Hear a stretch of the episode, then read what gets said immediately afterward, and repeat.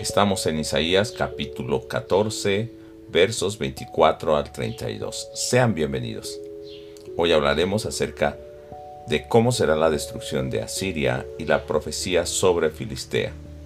Comienza diciendo el pasaje que Dios juró y utiliza la palabra Shabbat, que significa estar completo, jurar o conjurar.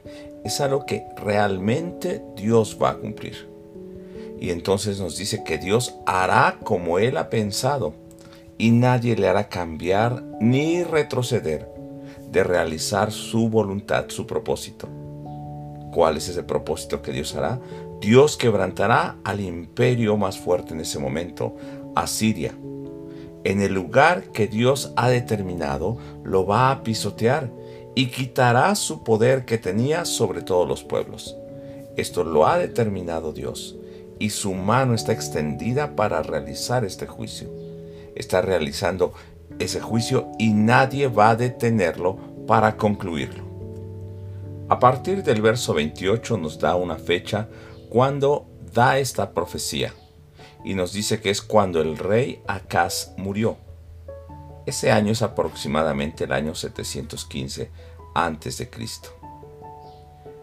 Y Acaz ha visto la destrucción de Samaria, Israel del norte, en el 722.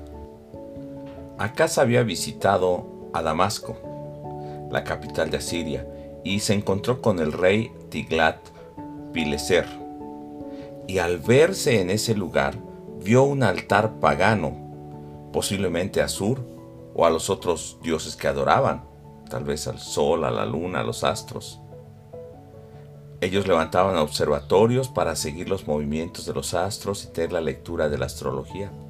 Y entonces Acaz lo copió e hizo que el sacerdote hiciera una réplica donde él pudiera ofrecer sus propios sacrificios, tal como se hacía en los sacrificios continuos a Dios. Acaz murió siete años después de la caída de Samaria, la capital de Israel del norte. Seguramente los enemigos filisteos se burlaban del exterminio de Israel y también de la poca fuerza de Judá, porque ya ahora no tenían autoridad sobre ellos. Entonces Dios dice a los filisteos que no se alegren, porque ya no están bajo el yugo del pueblo de Dios, porque Dios hará morir de hambre a sus pequeños y acabará a los pocos que queden en Filistea. Dios está hablando a tu vida, que no te alegres, por la desgracia de aquellos que pasan por dificultades, aún sea por sus malas decisiones? ¿No será triste tomar el juicio que solo le pertenece a Dios en nuestras manos?